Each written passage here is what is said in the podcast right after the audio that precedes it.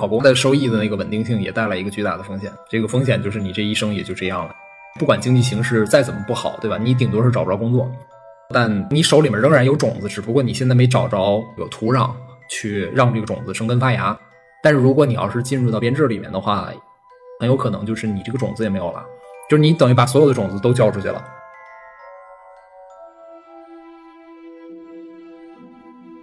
公立教育体系里面基本上就是培养你两个能力，一个是服从，一个是记忆。服从就是指只有一个标准答案，记忆的话记住那个标准答案，就这两个没了。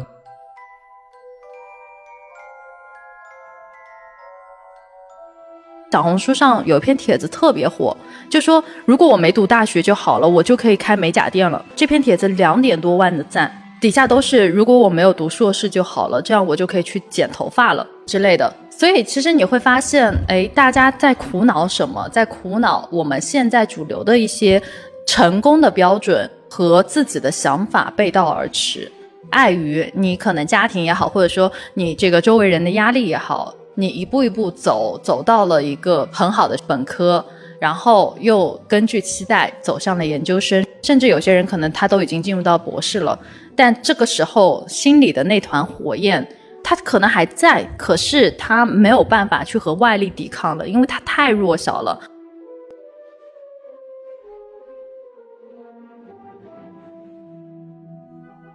人的天赋其实分三种，第三等的天赋是你的能力。你先天的资源，第二等的天赋是快乐，就是你天生的兴趣偏好。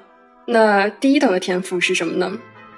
是你的痛苦，就是你会对什么产生内生性的痛苦，什么就会因为硌痛了你而成为你每天的思考命题。如果你能不断钻研，你能不断的在这个方向上精进，你的这种痛苦反而会是你人生深埋的宝藏。各位听众朋友，大家好，欢迎来到有效失败。那今天我们要谈的话题呢，和小镇做题家有关。相信就是大家应该都知道，易烊千玺这个明星考编啊引起的一个争议，然后引发了大量的这个民众的怒气啊。所以今天我们就着这件事情来认真的聊一下小镇做题家和易烊千玺之间的关系。我简单讲一下这个事儿，就是国家话剧院今年呢，他们就是在招聘。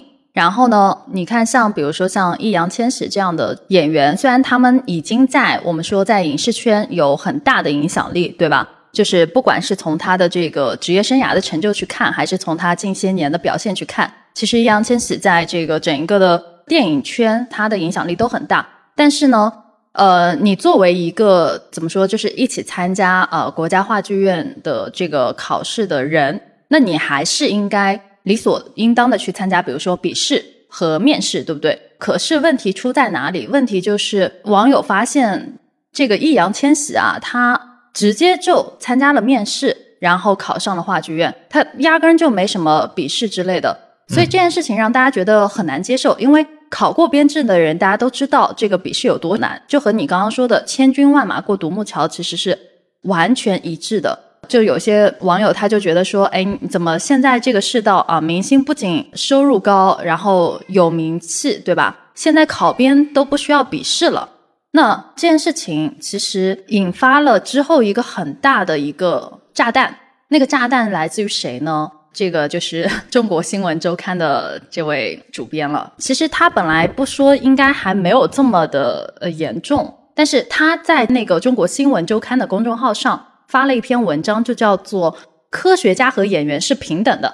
然后这篇文章一出来，那真的彻底就把大家就是激怒了。嗯，他的这个文章大致的意思呢，就是说你们对招录公平的质疑呢，就是煞有介事的关心，考编的普通人是根本上不了岸的啊！你们就是一帮小镇做题家，所以这种傲慢的观点就彻底的让这个易烊千玺考编这件事情到了一个舆论的顶峰。然后大家就开始关心教育的公平性，因为在中国，其实我们都知道，呃，一个人口这么庞大的国家，那你想高考，虽然大家都很讨厌哈，就是不少人觉得高考其实这个应试教育其实是扼杀了很多学生的多样性啊，啊，牺牲了这个学生的一些好奇心啊等等，就把学生往标准化模板去推嘛。但是，一方面我们又需要去承认的一点就是，的确高考它就是一个比较公平的体制，对不对？嗯。但如今就是你在这个编制这样的一个事儿当中，它其实跟高考的这个严重性也是有一拼了。就是你在编制当中你去走捷径，那么大家就觉得怎么回事？我们的这个社会是不是有失公平？然后还有有影响力的这些新闻主编还在帮这个权贵。对吧？说话，然后这件事情就变得非常的严重，最后连胡锡进都开始发话，结果当然是易烊千玺放弃了这个编制，他就退出了。对，所以总体的事情大概就是这样子。今天呢，其实我也想把问题抛给你们哈，就是你们怎么去看待像易烊千玺和小镇做题家，就是这两者之间的这个情况？因为有些人他是站易烊千玺的，他就觉得说。你已经给国家带来了这么多的文化输出嘛，对吧？你长津湖，你这个还有就是演技也不错，然后你考上编制应该的，你哪怕没有通过笔试，你走面试也没有问题，我们能接受。但是对于其他的，比如说小镇做题家们而言，你抢了我的那个编制，那很可能你的这种不公平啊，你的走捷径就会破坏整个的系统。那你让我们这些哼哧哼哧努力的人怎么办，对吧？那所以我不知道你们听到这个新闻之后，你们有什么自己的一些想法？我的第一个反应就是，我可能还需要进一步再被科普一下，为什么大家要去争考编制这件事儿。我自己是中石油子弟，就是这个辽河油田的，对我是我爸爸妈妈基本上全家都是。中石油的，所以我不知道这个算不算体制内哦。如果算的话，我的成长环境是，至少我身边的朋友们都在逃离这里面。就是我从小见一个是创造力和所有的这些，就是你想实现的这些东西是如何被摁死在这里面的。嗯，就是它对我来说，它只有一个东西，就是稳定，对吧？但这个东西是至少是我认为最让我慌的一个东西，因为它意味着可能性消失了。所以这我就再去想，这个为什么这么多人要追求这个东西也？是因为他的这些想进体制内的人在从小长大中，他是不稳定，然后他想去变稳定，还是说，嗯，他一直在稳定中，然后他竟然喜欢上了这种感觉？明白。如果是后者的话，我是完全理解不了的，因为我是感觉到窒息。和看到那种这个，就是一个人有一个想法要想做事儿的话，呃，经常被卡在程序上，或者他有这个很远大的这种理想的话，在这个系统里面是没有办法发挥自己价值，或者至少我跟我拿我自己创业啊，或者跟私企和世界旅行和见到这么多机制，就是各各个组织的这个机制上，我不认为体制内它能能够实现你这个在马斯洛需求层级上比较高这种需求。嗯，然后我从个人价值观上，我认为不稳定才是值得去追求的。如果有一个东西，他说你告诉我这个东西是不稳定的，嗯然后它是具有挑战性的，明白？就比如说，如果一个人告诉我，呃，为什么要考编？因为它是不稳定的。你考上之后，你占据了巨大的风险，但是同时收益的可能性也非常大的话，那我也去考。OK，我可以稍微给你一个我自己的一个观点啊，就是你没有发现，在这个时候。突然之间，哎，易烊千玺他就被因为考编这件事情推到了那个风口浪尖嘛。然后我自己想的一个点是，你没有发现近些年大家就是哪怕是清北毕业，都开始涌向公务员这个整个体系了吗？就是我自己的想法是，不知道啊，你不知道？我天呐，呃，那我简单说一下，嗯，对，清华我不知道，清华我听说好像是这样的。北大的话，我自己是从那学校出来的。呃，这些年发生什么变化我不太清楚，但是至少就是因为它是一个非常多元的校园，所以学生与学生之间，如果你的想法不一致、价值观不一致，是老死不相往来的。就除了课上我能见着你之外，如果你的想法是那样的话，你是死是活，以后去哪儿，我是不愿意跟你说一句话的。就是气场上是不合，我们会离得非常非常远。哇，所以这种体感是没有的。就是我并不知道我身边有什么人去。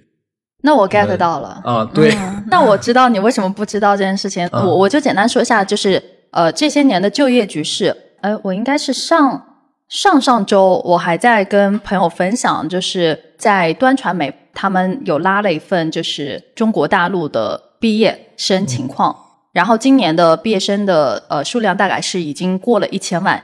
那在这样的一个情况下，它出现了一个问题是什么？就是僧多粥少。你可以理解为，尤其是在整一个疫情冲击下的整个经济大环境非常的烂，然后不少的公司它已经不招人了，它甚至还大量的裁员。那你想，就是一帮刚毕业的学生要进入社会，但是与此同时，一帮有经验的人又开始流向了社会，就是因为裁员嘛，对吧？尤其是那些比如说像腾讯、阿里这些都裁员了，那。在这样的一个情况下，你告诉我，就是对于应届生而言，他们除了有学历，他没有经验，对吧？嗯。然后你想，他们要去谋求一个岗位，现在有多么的难？所以就是大家把目光纷纷投向了公考，因为你公考，你其实不需要要求太多，你只要就是笔试、面试，OK，如果你能通过，那么你就可以去进入，对吧？这个体制内。然后大家开始倾向于在一个经济衰退的大环境下。趋于保守，我觉得这和人的心理是很密切相关的。就是你大环境都不好，你肯定会选择一个更保守的选项，而不是说，哎，我冲出去，对吧？就是大部分人真的是这样，尤其是对于刚毕业的应届生而言，其实更是如此。呃，当然我不知道玲玲你是不是呃会有这样的一个焦虑或者担心哈。秋招的焦虑一定有，但是考公一定不会去考。因为我和船长的想法一样，嗯，就是稳定从来不是我找工作的一个因素。对，如果你说这个工作稳定，我会觉得很慌张。对，嗯，对，就包括我记得之前，Paul Graham 就是保罗格雷厄姆，他也写过一篇文章讲如何致富。嗯，然后他说，你找工作的话，非常重要的一个标准是看他是不是有 leverage，看他是不是有杠杆率。而杠杆率的标准是什么？就是 failure，就是风险，就是不稳定。对，你看玲玲就想得很清楚，但是大部分，呃，我觉得可能跟这个教育还是有很大的关系。大部分，呃，我们这个传统的体制下出来的孩子们，其实大家现在想的都是我怎么找一份稳定的工作。然后，呃，易烊千玺那个事儿为什么会惹众怒？其实你会发现，惹众怒的，如果你去拆拆人群。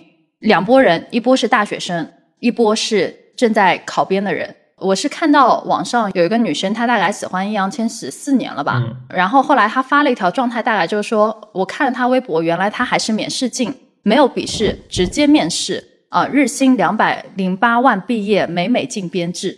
想想我这几年为考编学的习、熬的夜、吃的苦、流的泪，想想天天拿着那点工资，省吃俭用，努力生活。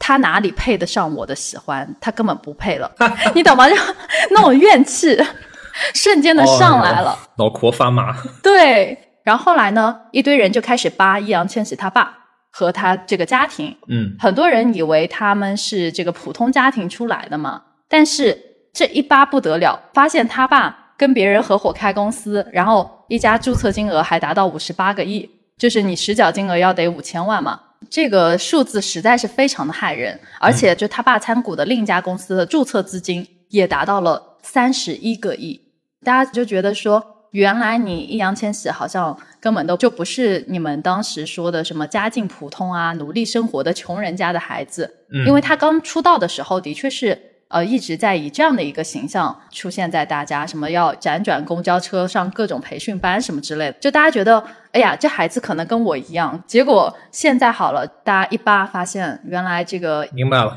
易爸爸竟然是一个家境就是曾经的 那种代入感消失了，是吧？对，没有，就跟那个比尔盖茨似的啊，说是比尔盖茨当时创造了一个白手起家哈佛辍学生的一个幻觉，后来发现。对吧？他妈 跟华尔街联系多少多么多么近，然后七十年代就可以进到学校里面的那个电脑系统里面去去玩，是吧？我记得我九十年代的时候到学校电脑里还要穿鞋套呢，是吧？进去生怕把这个放那二十年的包浆老电脑给弄坏了。我们也是，我们零几年还要穿的，就是那时候。所以你们明白了吧？这个心态我能理解，因为我刚才其实每一期节目我不都要自我批判一番吗？今天我提前先自我批判一番，因为刚才我的原始冲动啊，最原始、最原生的冲动是这个嘲讽，就是刚才那些，比如说我甚至一度说出来，就是你这种思维方式，怪不得你要去考公，对吧？就这种尖酸刻薄的话，然后马上陷入了自我批判，就是不应该，对吧？应该我们去还是要搞清楚，呃基本的心态，对吧？搞清楚对这个，我们试图去在理解这件事儿，然后谈不上结构，但至少是从我们的视角能找出一个呃，能够让听，因为听众里面可能也会有啊对这件事大惑不解，或者甚至利益直接攸关的这个听众，那我们最好在这儿提供的更多是建设性的意见，而不是上来冷嘲热讽。所以我将会极度的压一下自己的这个这种恶行。然后我我现在需要的是第二个科普，呃，第二个科普就是我并不知道现在考公的人他是为什么，就是他的呃 vision 怎么说，他的愿景是什么？因为就我的理解啊，就是如果是进到编制内，然后吃着财政补贴，吃人嘴短，拿人手手短，那我应该去做事儿嘛，就是就是一手交钱一手交货嘛，我去贡献这个价值。然后那我理解的在编制内。这个你的 vision 应该是做一个好公仆，对吧？服务好普通人，或者是企业，或者是什么的，或者服务好就是基本国策内的一些一些事情。但是我听刚才好多人去考编考公提到的，他们的尤其是你说的那种，在这种保守的环境下，他们是去避险了，是吗？所以这一点我非常大惑不解。如果你回到九十年代的话，我知道那帮想进体制内的人，其实就是想去。捞个油水还是怎么着？那那是那个时代的特征。现在是二零二二年了，仍然是这样吗？因为这种基本心态非常的关键。在这种基本心态下，你比如说易烊千玺进入到这里面，他对易烊千玺的愤怒，如果是像我的 vision 的话，比如说易烊千玺如何引起我的愤怒啊？如果我要考编的话，就是你拿着纳税人的钱，你如果进入到公务员体制里面或者是编制里面，你没有把我们的钱花。我花钱，我要听打水漂，也要听个响吧，对不对？所以你在那个歌剧院里面还是怎么着？你干啥了？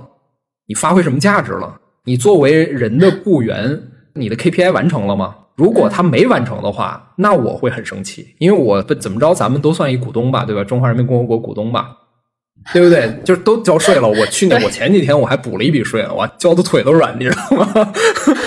真的，真金白银，直接一笔就交上去了。我天！公司也是每年交增值税，交的交的我要崩溃了，你知道吗？对啊，所以这个才是引起我愤怒。但是我听到，如果大家是求稳定的话，那他对易烊千玺的愤怒就是另一种愤怒了。所以我不知道在这里面是哪一种，因为前者你无论你出于一个纳税人，还是出于一个想花纳税人的钱去做一件事儿，那么你的出发点对易烊千玺的愤怒一定要满足两个点：第一，你的 vision 一定是编制内。在真真正正的做事儿，对得起纳税人的钱。第二，易烊千玺没做到这一点。那如果你要这样愤怒的话，我觉得没啥可说的，就他们愤怒是对的，就是应该的。那如果是另外一种情况，这里面的这个猫腻儿就比较多了。另外一种情况是，考编编制内的所有的人。或者大多数人都没有去认认真真想过拿别人的钱要干事儿这这件事儿，就是我们这帮在外面抛罗头颅洒热血再去做生意的这帮人交着税，然后让你过一下安稳的生活，对吧？然后他的愤怒的点就说白了就是抢劫嘛，对吧？合伙抢劫，然后让自己过一个很好的生活，但是我没抢到，然后你抢到了，我对你生气。那如果从这个角度，我不知道有什么可愤怒的。哇，哎，你这个视角太绝了，我天呐！对你这拆解的太好了。对，因为我觉得你你怎么能有脸愤怒？妈呀！因为两方其实从动机上来说，我知道不人不能随意揣测动机啊。但是如果你是这么想的话，这帮人如果他们是这么想的话，那内心里面你这个愤怒的这个正当性根本就是不存在的。嗯，你这个愤怒无非是分赃不均的愤怒而已。天哪，你这个真的是一针见血。对，因为更愤怒的人是我们这些，我也没有想考编，但是我在老老实实纳税的这些人，我在愤怒，而且我愤怒的不是易烊千玺本人，而是你们所有这些人，你们所有人没有一个是好兵，这个是我去考虑，所以我需要科普的是 which one，到底他们是哪个想法？大基本盘他们是哪个想法？是想让是想做事儿吗？还是说想去拿别人的钱给自己过一个好生活？我可以提供一个案例，就是我身边就有这样一个朋友，想找一份稳定的工作。他其实是我们学校的文科状元，他人很好，也去了一个很好的学校。但是他给我的感觉就是他有一点卷累了。嗯，他觉得这些都不值得。包括他也实习了几家公司，但是他发现，在这些公司里面都实现不了自己的价值，都找不到什么成就感，所以。他就有点想躺平退出这个游戏了。嗯，他跟我说，他现在的人生理想就是找一个安稳的工作，每天就只用做八个点上班，而且在这个过程中，他可以是吧，稍微划划水、摸摸鱼，但是摸鱼过了头也不会被领导开除，就这样。我不知道他是不是在开玩笑啊，但他那一刻的语气是真诚的。美满。呃，也就是我们花的钱将会，你看，我已经抑制不住我的愤怒了，对吧？所以该愤怒的应该是谁，对不对？不行，我给你们提供个视角，还蛮有意思的，就是我自己个人感觉哈，但凡我身边，包括在这个公务员体系当中的，那当然有那些真的想要报效祖国，然后为国家做点事儿的，我猜也应该有，呃也有，啊对，肯定是有的。呃，但是呢，还有一些就是你们理解为和我们高考的心态是一样的，就什么心态呢？改变命运这个逻辑它是不变的。你不管是考公还是考编，那他其实很大程度上其实还是希望说我能够去改变这个命运，就跟我们那个科考是类似的。我跟你们分享一个很有意思的事儿。这个我姨妈的女儿，我表姐，她当年就十年前，你们想象一下，她有一段感情被我姨妈硬生生的拆散了。为什么？是因为她找的那个人是一个冰场的老板，就是我姨妈觉得你怎么可以去找一个私企的人？他的工作一点都不稳定，就人家自己开厂的好吗？就他们的那那个脑海里就是觉得你这个人工作一点都不稳定，你嫁给他一点都不靠谱，你起码都得去找一个体制内的事业编。就包括我不知道你们这个小时候会不会就是经常听父母念叨说，哎，最好考公务员。就是，就大家可能都会被这么的劝说过。我没有，哇天哪！哎，为什么我周围人都有？我爸爸妈妈说离开这个鬼地方，到北京 干不成事儿回来打断你的腿。哇天哪！我觉得真的很不一样。就是我，包括我听到的周围的朋友，他们都经历过这个父母劝他们去考编这样的一件事儿。所以，其实，在这些人的眼里，你考公考编是为了什么？是为了一个铁饭碗，是为了吃皇粮。就真的就是吃皇粮，就这这么明目张胆就就说出来了嘛，对吧？然后是为了改变命运。我大惑不解的一个地方，他们考编、考公务员的考试里面，是不是反反复复在说为人民服务这件事儿？就是你你要不背会的话，你是考不过的，对吧？对啊，他们考上的那帮人应该是这方面特别熟，对吧？那肯定啊。然后他们内心想的是跟他写的那个东西是不一样的，是吗？啊，这这个我就不知道了，这这个得问考上呢。关问题就是你考上，你肯定是答对了，对吧？对，那肯定。我不太相信考编的那个答案里面说这个你做公务员是为了吃皇粮的，而不是为人民服务，对吧？那 OK，那你答对了，然后你内心不是这么想的，那我们管这叫什么？这 liar，这个是撒谎啊。嗯，然后撒谎是行为不端的一种行为，对不对？那他们有什么资格愤怒？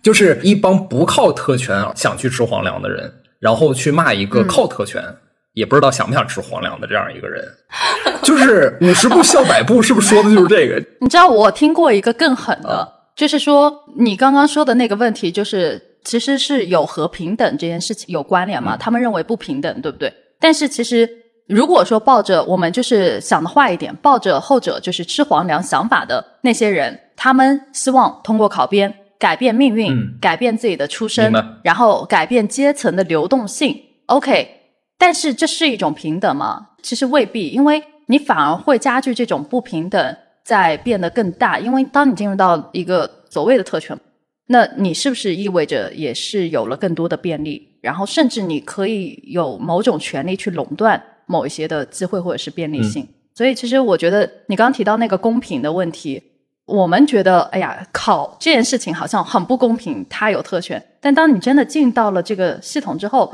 如果你抱着后者的想法，那公平吗？或者说，你对于老百姓而言是一种公平？我觉得我对整个这件事的看法就是，先不谈公平，就好比是你进了黑帮，对吧？哎呀，我这个话能不能这么说？我就打个类比吧，不是说不是指整个考编这个是黑帮哈，就好比你参加一个贩毒的这样一个行为，对吧？然后你从根儿上就烂了，你在后面你就不要谈这个毒资怎么去分配的问题了。然后我倒是觉得咱们可以把这个话题这么引，我突然间想到了，就是什么因素造成了这种吃皇粮的心态？我觉得嗯谈论这个可能会更重要一些。其实就是往小镇做题家这个方向去，我们再往这个方面去去引一下。就从最开始这种心态和他们的关注这种奇怪的关注点是怎么来的？先是什么造就了能有这么多人竟然认为这个占纳税人的便宜这件事儿，它不是一件什么这个不得了的事情。那对我来说，如果我的孩子想这么去思考问题的话，那我觉得我要好好的给他关关禁闭，来给他教育一下。就是你没有一个气节在，对吧？天哪，嗯，这这个角度真的是很绝。所以我们就要不然就讲一下小镇做题家呗。就是米索，你也给大家科普一下什么叫小镇做题家，对吧？然后小镇做题家就是不知道有没有这个豆瓣的朋友们，然后可能会知道曾经有一个很风靡的一个组叫九八五废物。这个九八五废物其实跟这个小镇做题家其实是类似的。那它基本上指的是什么样的一个类型的人呢？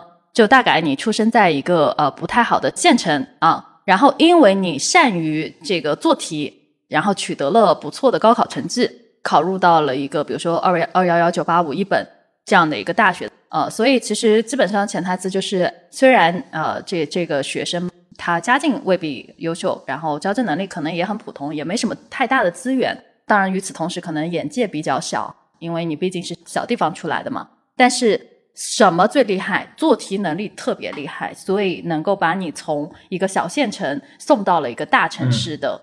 好的学校，所以这类的人基本上都我们称为小镇做题家。小镇做题，所以它的形成，呃，我想想，嗯，那应该是它并没有额外的选择大多数的小镇四线以下，我就是从四线来的嘛，就是四线城市以及以下，那人们的选择应该只有这一条吧？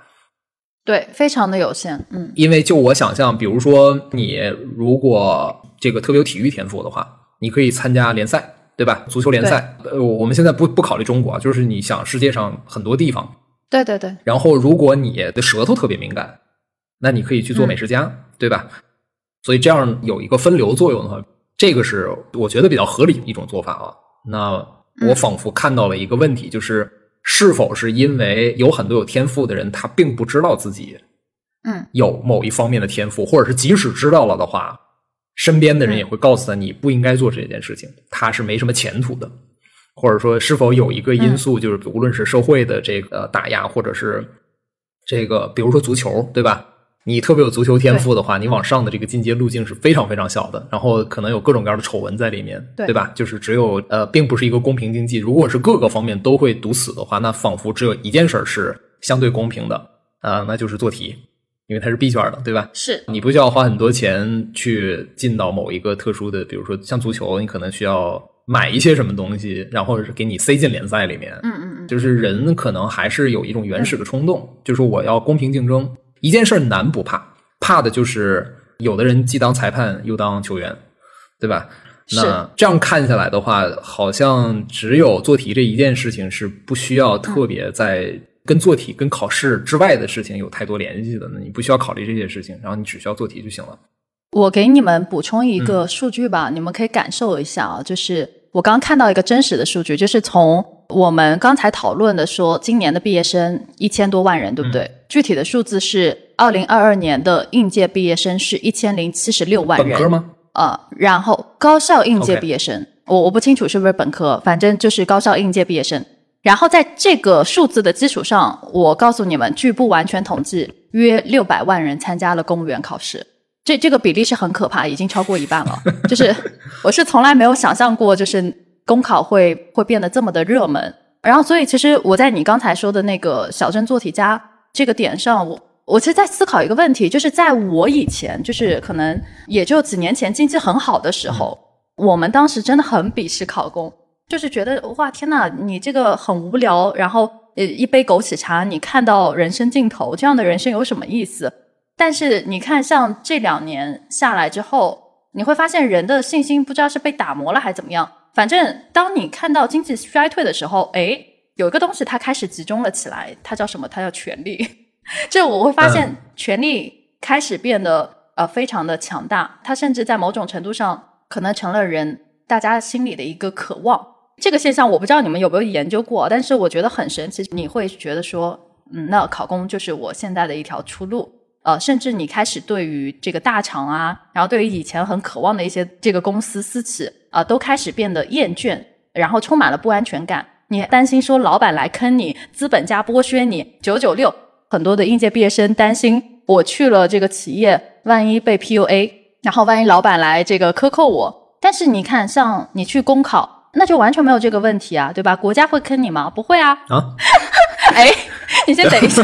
不重要，不重要，不会的，不会坑你的。就就我我来演示一下那个思想，就是国家会坑你吗？不会啊。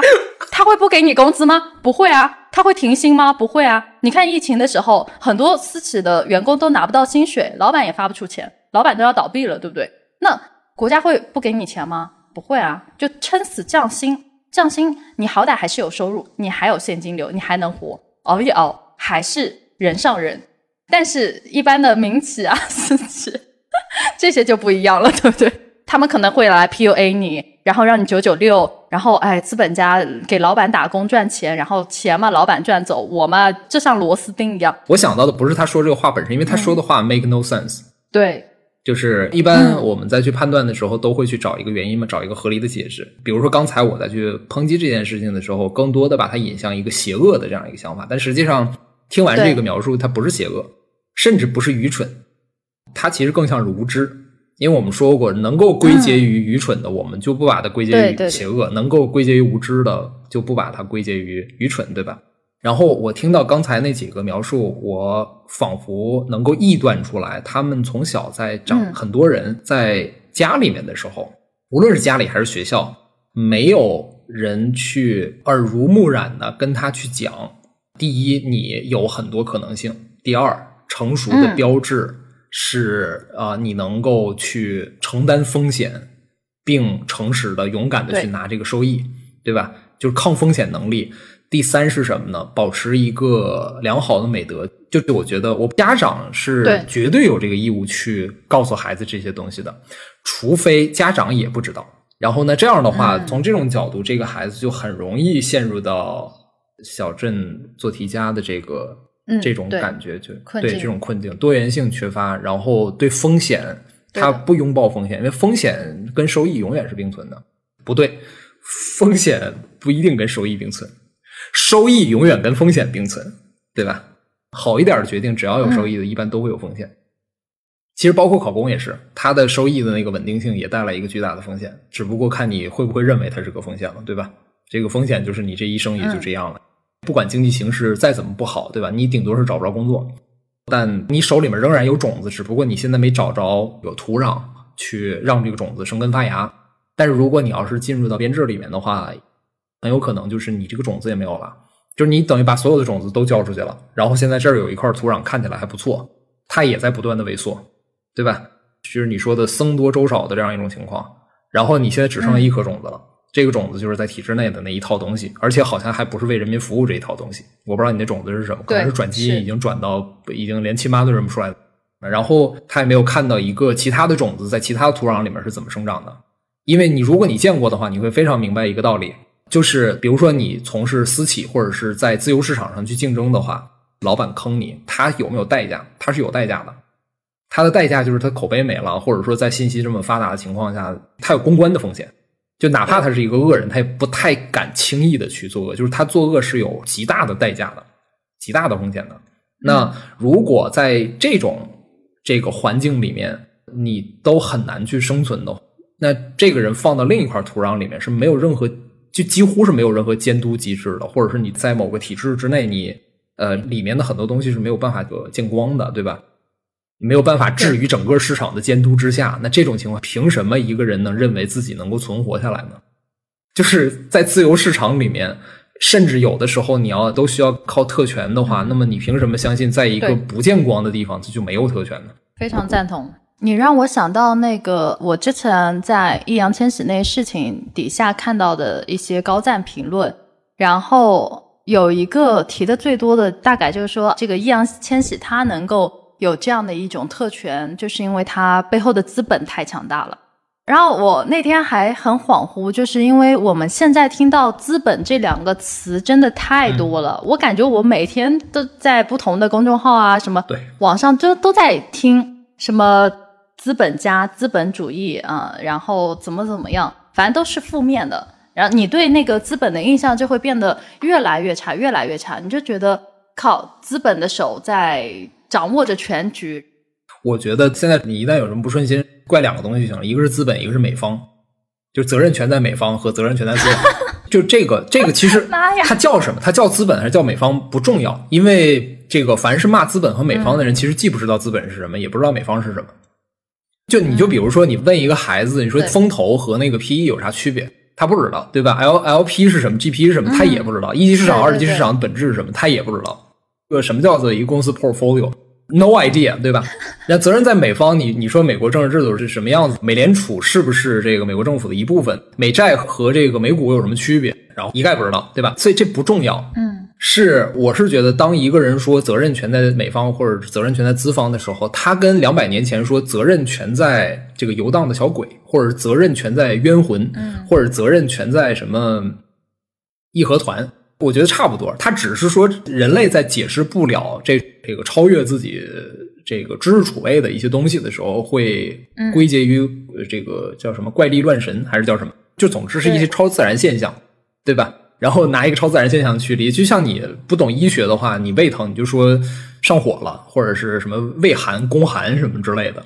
他因为他不知道嘛，不知道的话就得随便找一个东西说，哎，解释了，解释之后呢，我说了一个假想敌，然后我有一个共同的一个目标，反正反这些反这个，对你人是需要发泄的，你给他换成你比如说责任全在希特勒也是可以的，对吧？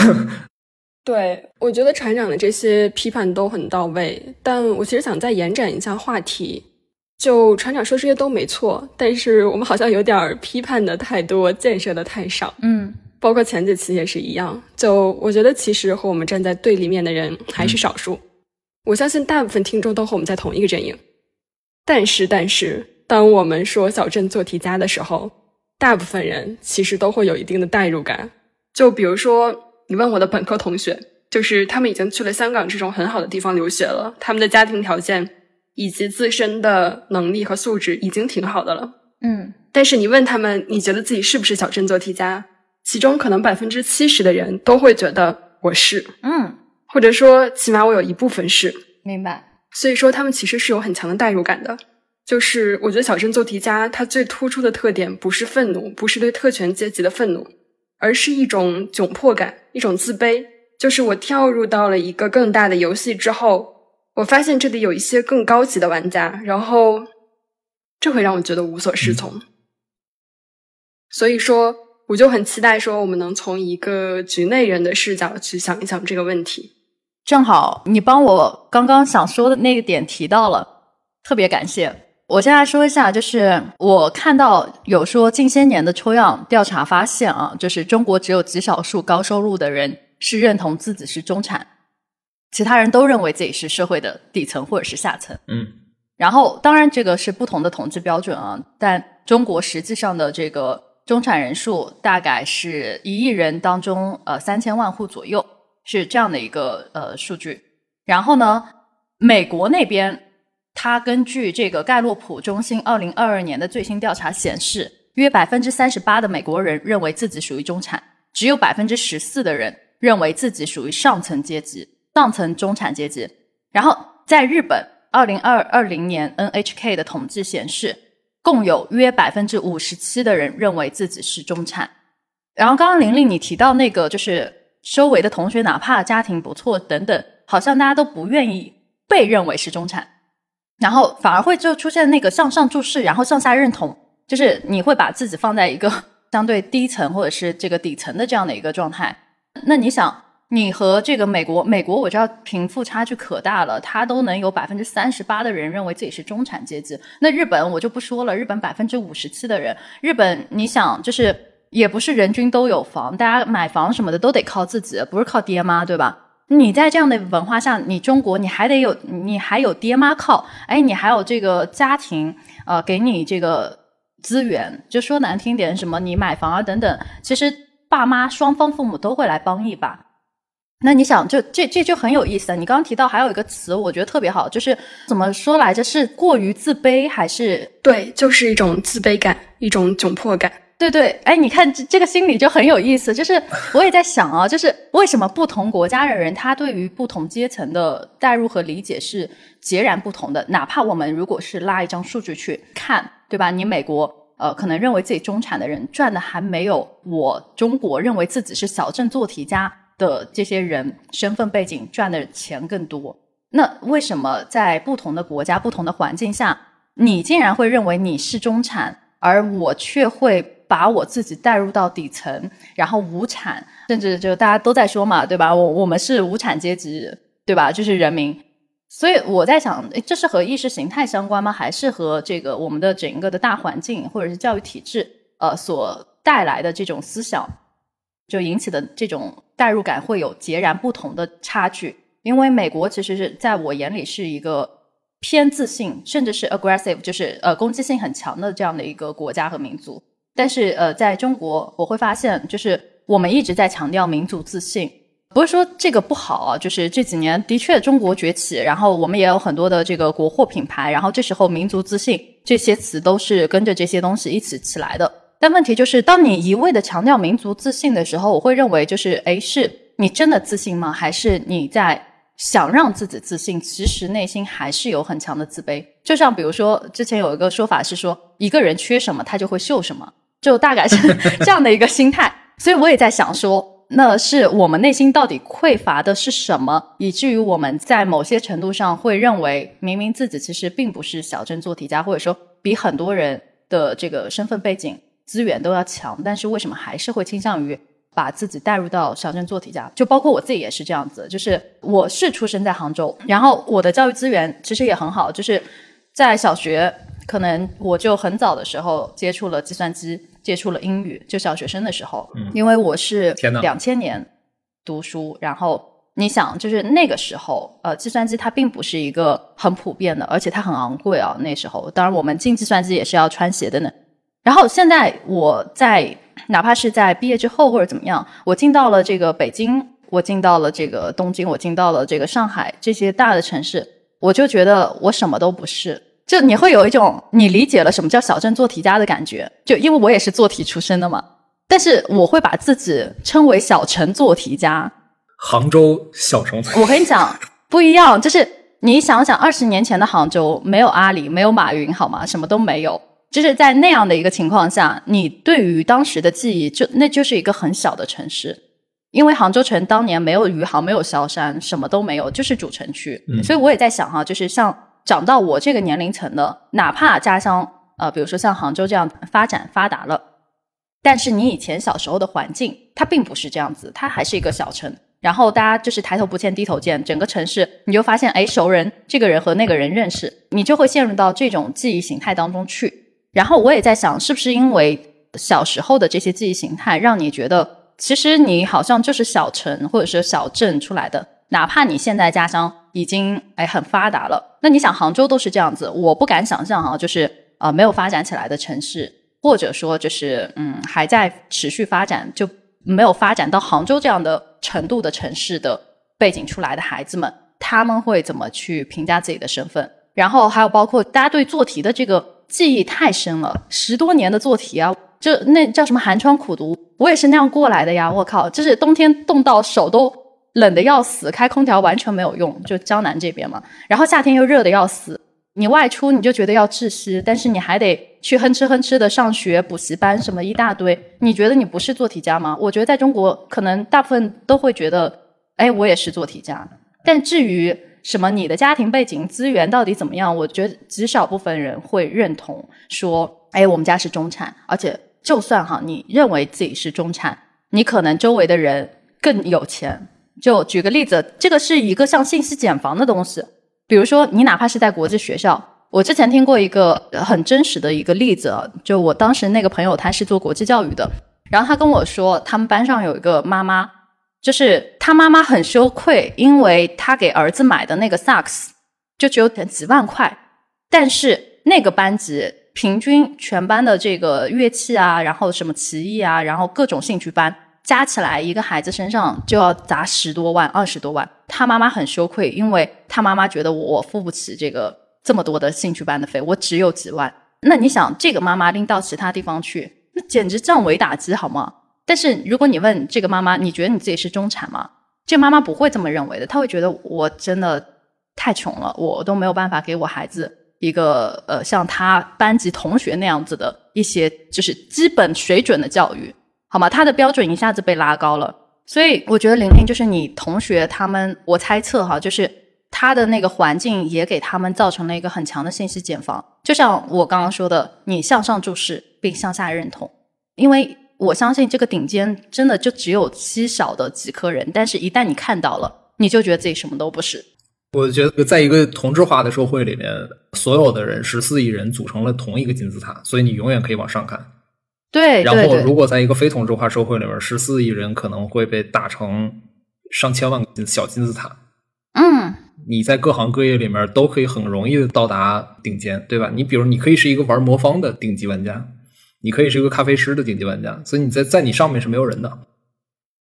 所以这样的话，这个心态。在一个一片小平房的金字塔里面切这么一刀，绝对有更多的人认为自己是中产或者中上产。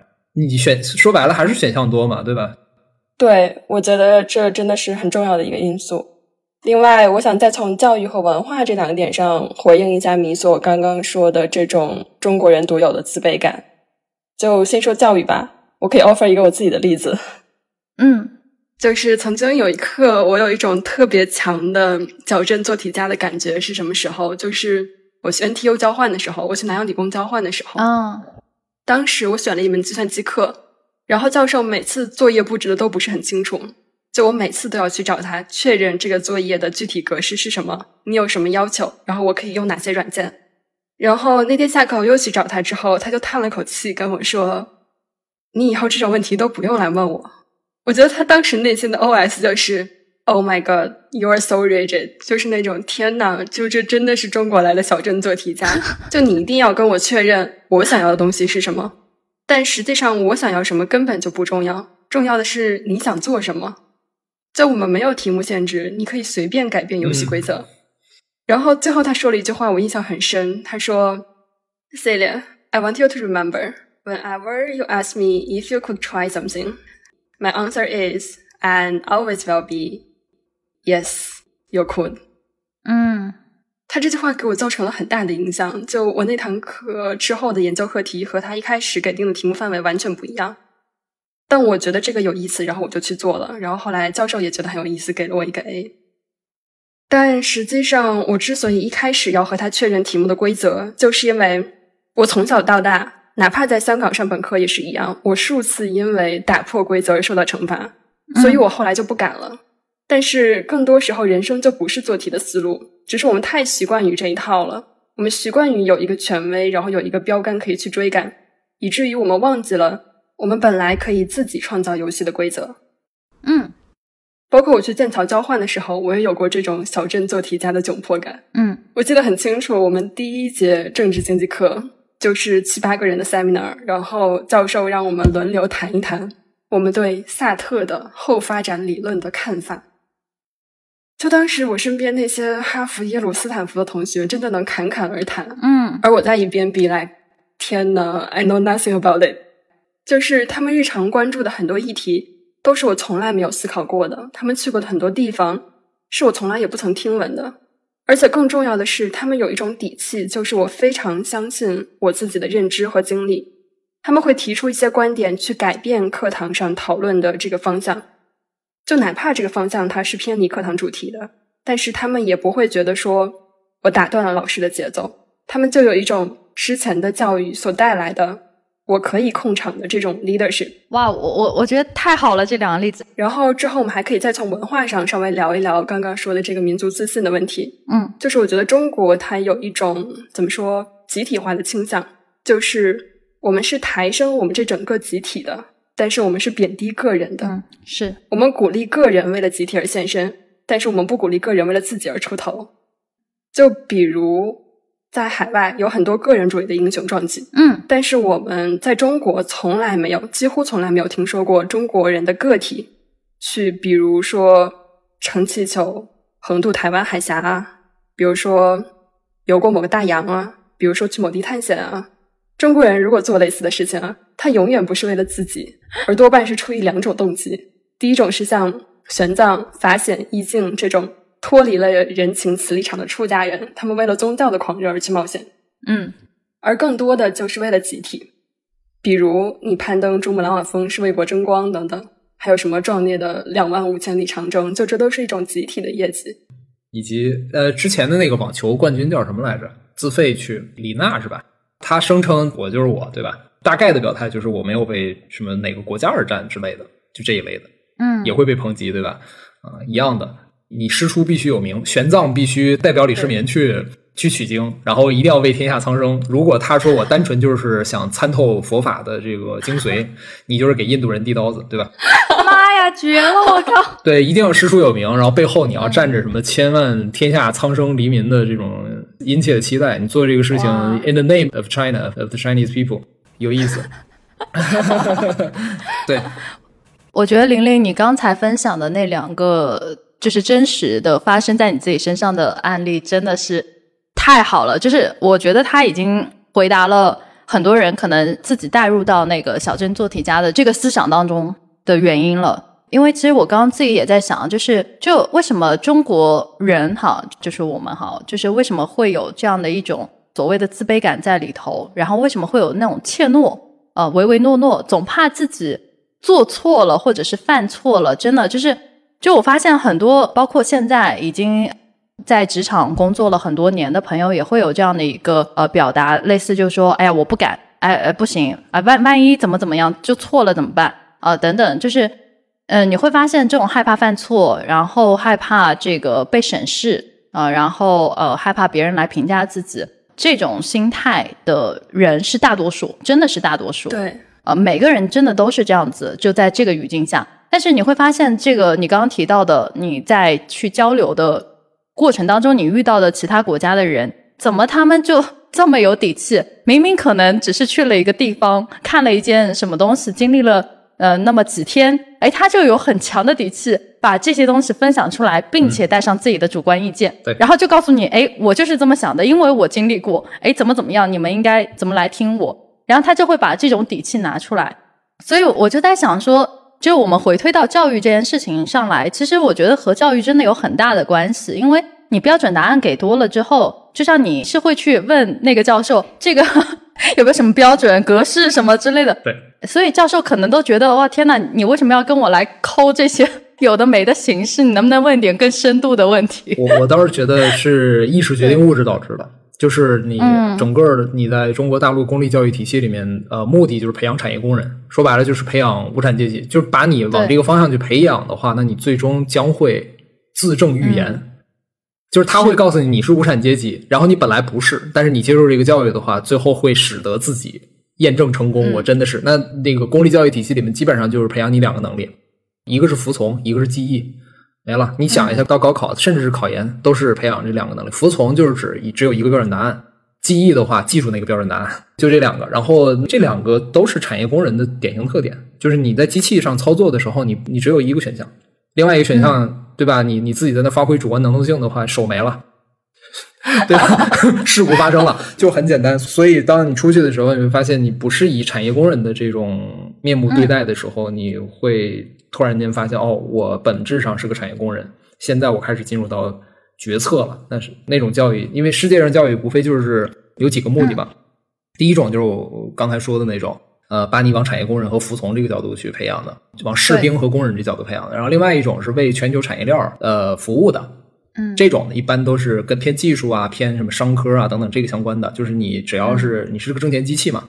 第三种实际上往这个呃世界公民这个角度，或或者是完整的人，你作为一个独立的人，就是你在这个教育阶段的话，你如果想学一些谋生的手段，当然是可以了，但这个不是教育负责的事情，教育只是负责说你把你培养成一个能够。产生巨大生产力的一个肥沃的土壤，但这个土壤它上面不仅仅能产生出摇钱树来，它还可以产生别的东西，是有花园，有什么东西，但就是他会认为这个你当务之急，并并不是说先着急把自己培养成，就是你不是为了让自己成为摇钱树而去找土壤，而是我给你一个万能的土壤，你以后愿意长什么长什么，对吧？你可以长摇钱树，嗯当然也可以长花园，也可以长这个狗尾巴草，都可以。这个我我觉得你突然间到南洋理工，呃，新加坡的教育应该是往这个第二个、第三个方向走，对吧？对，对，然后突然间从这个产业工人培训基地，然后突然间无缝嫁接到这个 另外一块土壤，肯定是水土不服嘛，所以出现了这个小镇做题家和这个内心深处的一个金字塔结构，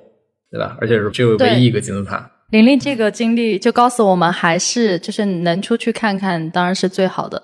但是我这时候又知道了，就是就我已经脑补了喷子们的这个想法，大概就是没钱。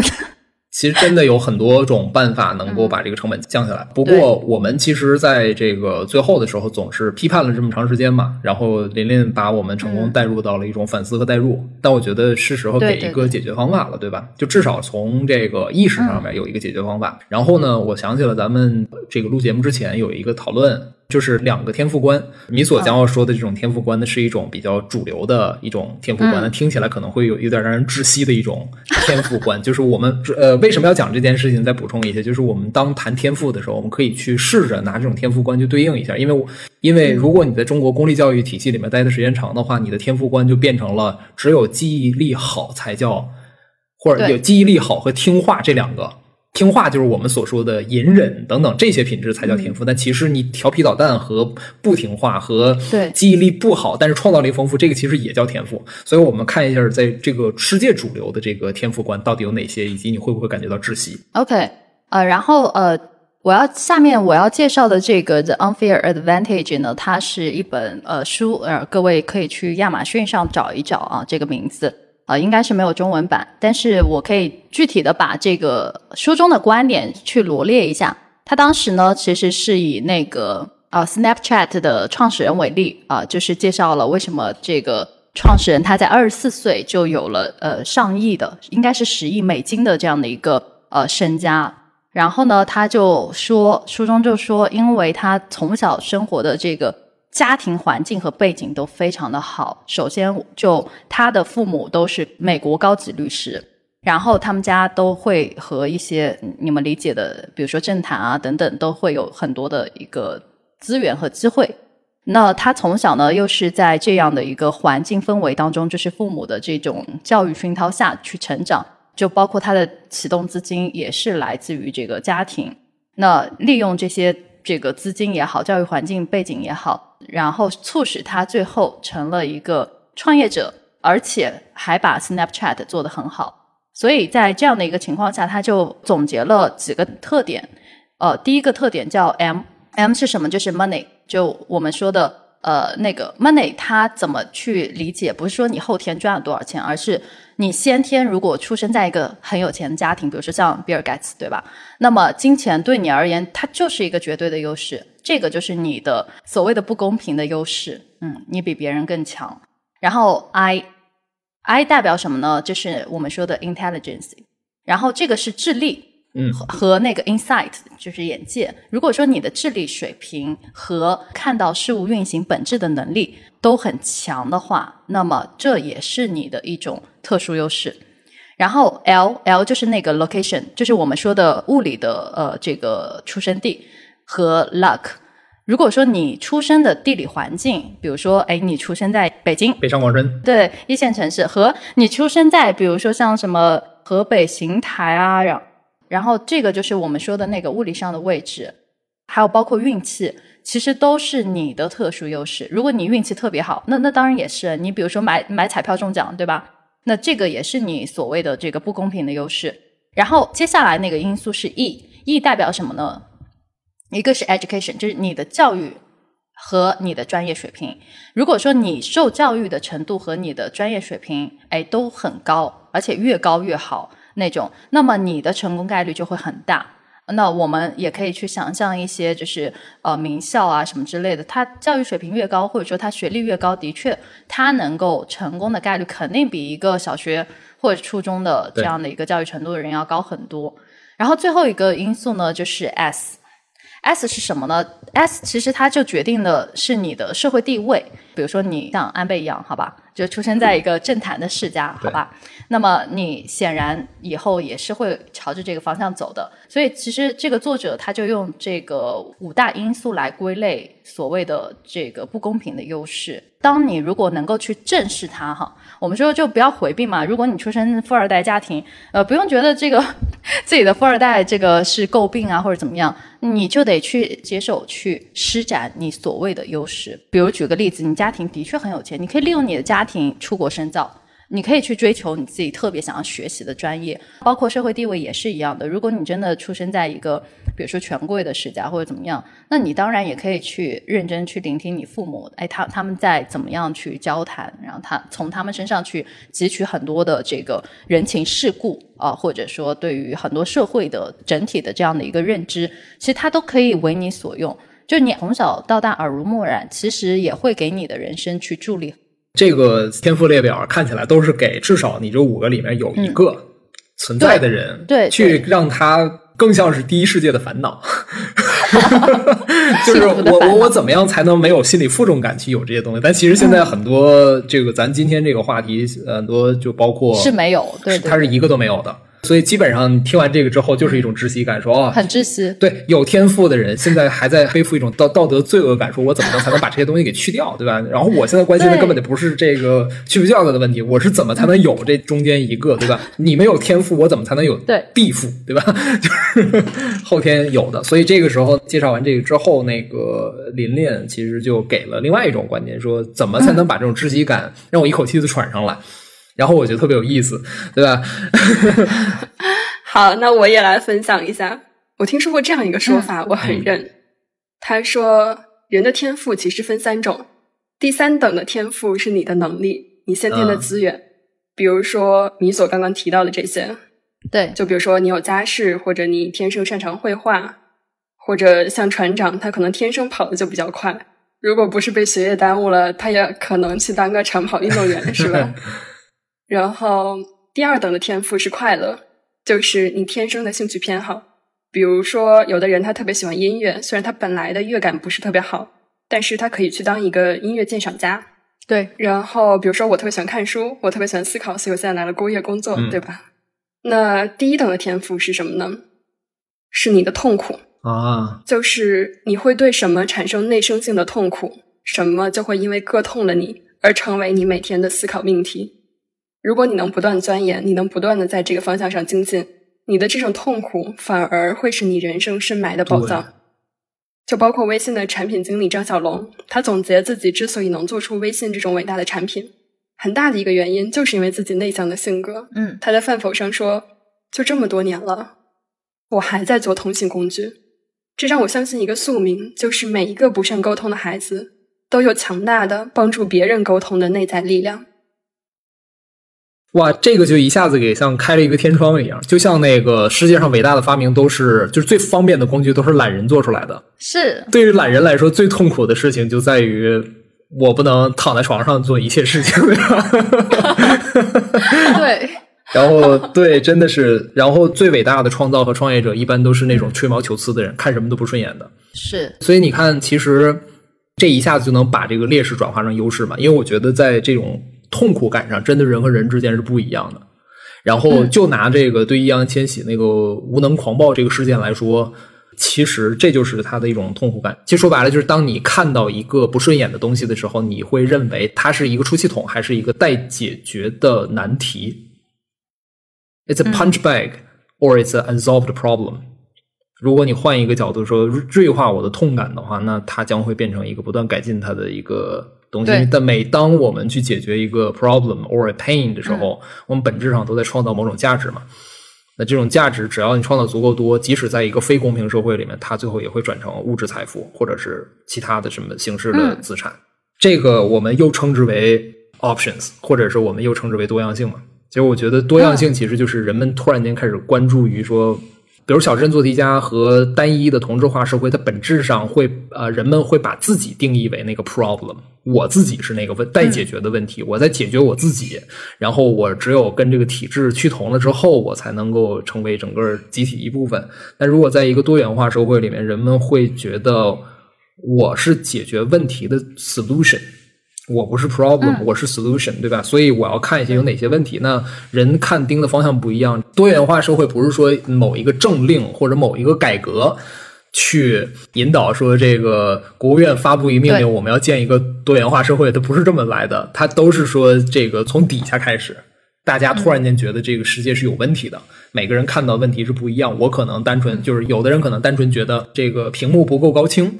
对吧？有的人会觉得，比如说我录音剪辑的时候不够方便，然后他去往这个方向，就我们所说的万众创业，实际上是有这样一个倾向，往这些方向去疏导这个人才。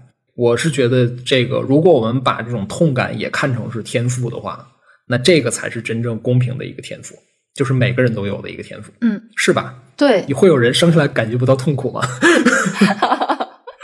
我其实呃就是在你的那个基础上补充，我身边我看到的那些真的后来去创业也好，或者说去干嘛也好，有两种人，一种是被生活逼到没办法了，就是找不到工作，真的就找不到工作，所以被迫进入到了呃这样就是别人可能看不上的一些赛道行业，但是你会发现他在这种被迫性当中，呃反而。追求到了自己要的这样的一种人生，我觉得优势它是有双面性的。比如举个例子，高学历它有好，当然也有这个反面。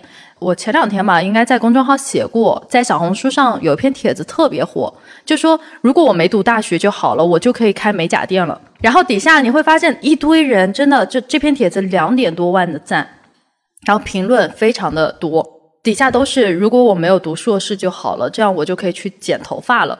然后，如果我没有这个进九八五什么的就好了，这样我就可以去，类似也是一个别人看不上的职业，什么去去做蛋糕哦，卖蛋糕什么之类的。所以其实你会发现，哎，大家在苦恼什么？在苦恼我们现在主流的一些成功的标准和自己的想法背道而驰。也许你的内心真的是想要去当个厨子，或者你的内心真的很喜欢做菜嘛，对吧？或者你真的很喜欢剪头发。就是理发，哎，就喜欢研究怎么怎么给人打扮的漂漂亮亮的，对吧？但是碍于你可能家庭也好，或者说你这个周围人的压力也好，呃，老师的期待也好等等，你一步一步走，走到了一个，比如说我们说很好的学校本科，然后又根据期待走向了研究生、硕士，甚至有些人可能他都已经进入到博士了，但这个时候心里的那团火焰。他可能还在，可是他没有办法去和外力抵抗了，因为他太弱小了。对，因为你抵抗不了周围人对你的舆论，你抵抗不了外界对你的压力，你也抵抗不了来自亲朋好友的这种审视，对吧？就是说，你一个硕士生，你去开理发店当理发师，你是什么意思，对吧？呃，或者说那种都是什么我们说的专职啊，这个职高职校毕业出来的人才会去做的工作，呃，你去做那些。有损你的这个什么什么名誉，对吧？所以你会发现在家庭环境下、社会环境下，这些就是本来就让你很窒息的这种规训之下，你怎么可能有机会去发展你自己想要的那个多元的这个土壤？我觉得特别难啊！就这个船长，我不知道你自己怎么想。我正好看了一个台湾博主，他在墨西哥打拼，然后他有一次在墨城里面就走进了一个理发店里面，然后那个理了个头发，然后那帮人说不收钱。然后他给那帮理发师买了一个呃一箱啤酒，然后等他出来的时候，看那个理发店上面写的叫啊 Academica，就是它是个 Academy，它专门是一个理发学院，对吧？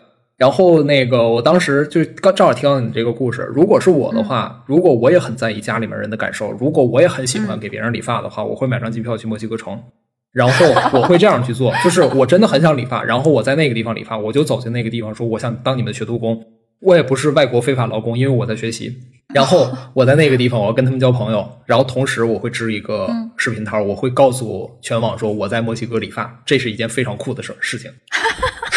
就是 我会得到很多的关注。我赞同这个经历太独特了，但这个是我的一个瞬间的一个解决办法，因为他把好几件事情放到一起了。比如说，我在这个理发的过程中，我能实现自己的想法。然后第二呢，我能看到不同的地方的人物。比如说，我马上就会发起一个 project。叫做美发之旅，对吧？就是我要走遍全世界，给所有人去理发。那这个点子听起来，它就比在中国小县城里面开一个美发店、理发店、洗头房要高大上酷得多。因为这个很听起来像噱头，但是它确实是能够避开你最开始的那种心理和社会压力。就你能把理发理上升到这这种高度，对吧？然后我在这个过程中，其实学到的东西不仅仅是理发了。我赞同，对，这样就能把很多事情连在一起。这个就是，当当我刚才正在说的时候，突然间回想到问题的关键就在于，我是知道有很多种这种路线的，就是我是知道有这么多选项，然后把这些选项组到一起，就就好比说你呃手上有有一个武器零件，没有人看得起这个武器零件，但是你实际上手上有很多很多别人都看不起武器零件，把它们拼在一起，实际上它是一个超级武器。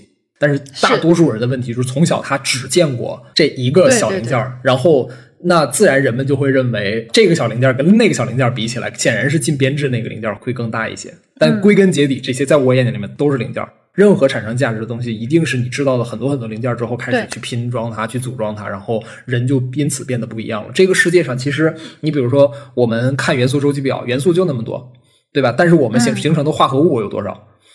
所以，如果你一开始只是从单一的这个视角，我是这个世界的铁元素，你是那个世界的氧元素，那也就是这么几种人而已。所以你就会觉得没有选项，然后你就会选那个呃原子数最高的那个。我要成为原子数最高的那个重金属元或者什么什么元素，然后我在里面去卷卷卷卷卷，因为就好比原材料生产就那么多，能源就那么几种，要不然天然气，要不然石油，要不然这些东西。但是你但凡你知道世界上有一种东西叫化工产品的话，你可以去搞塑料厂，你可以去搞高分子化学材料，就是一样的。人们总是觉得这个选项它只是在这个颗粒感上面。就是现在人的脑子里面，它永远是个金字塔结构，他永远觉得最底下是选项最多的，然后越往上选项越少。不对的，最底下往往就是那几种非常单一的组合那个原材料，但是他们之间的那种互动结构上的这种变化，其实产生越往上走，你的人生经历越越丰富，你的选项应该变得越来越多才是，而绝对不是越来越少。所以这个你最后为什么选项越来越少？只有一种可能性，就是这个没有任何人告诉你其他的选项是什么。对学校也没有，家长也没有，然后你没有任何可视化的这种因素，你也没有这个勇气和胆量，然后这句问题就来了：只有你能够跟风险共存，你才有可能去接触到这种多种选项。然后问题又来了，风险不被人认可，人们觉得风险是一件不好的事儿，然后他要你求稳，然后你在二十多岁的时候就老气横秋的说自己要求稳定、稳定、稳定，从此断绝了所有把自己变成一个呃复杂化合物的这种可能性。你永远就是一个铁分子、铁原子，或者是你就哎哇，铁分是分子吗？天呐，化学不好。刚才我要是说了任何这个学术上不正确的问题的话，这个请大家见谅，就是一个比喻而已，不要跟我杠这个，谢谢。你要敢跟我杠，我就杠回去。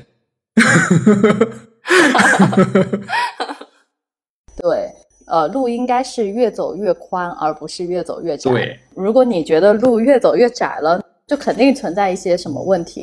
所以我觉得去调整一下自己的策略，或者说。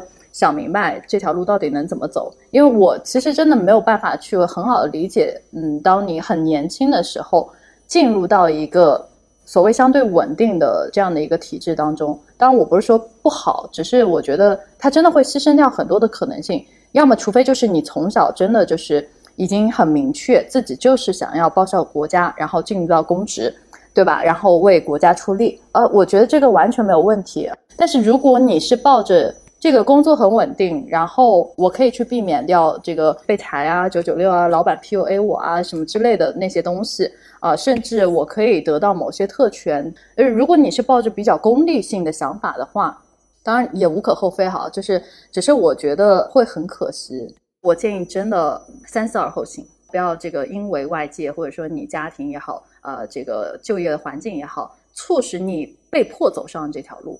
你后来就是走到未来，你再再走个几年，再再走个十年，我跟你讲，你一定会感激当时那个奋不顾身的对 追求的对 自己。就好比现在说，你说游吟诗人这个角色是不是特别酷的一件事情？再加上个人媒体、社交媒体加成，绝对是特别酷的事儿。那游吟诗人本质是什么？就是支个摊儿，到处念顺口溜嘛。就是你说，还从一个地方到另一个地方，把我听到的故事变成顺口溜，我给你讲，我给你用一个小调给你唱出来，对不对？对。油银理发师怎么了？我剪过世界上一百个人种的种族的这个头发，你这个就是很酷的一件事儿。然后你这直接就是艺术，因为美发美发它还是美学的一个小众分支嘛，对不对？就是中国的美发跟洗头房跟这个这个黄赌毒其实已经非常近了，就是至少在人的认知上面。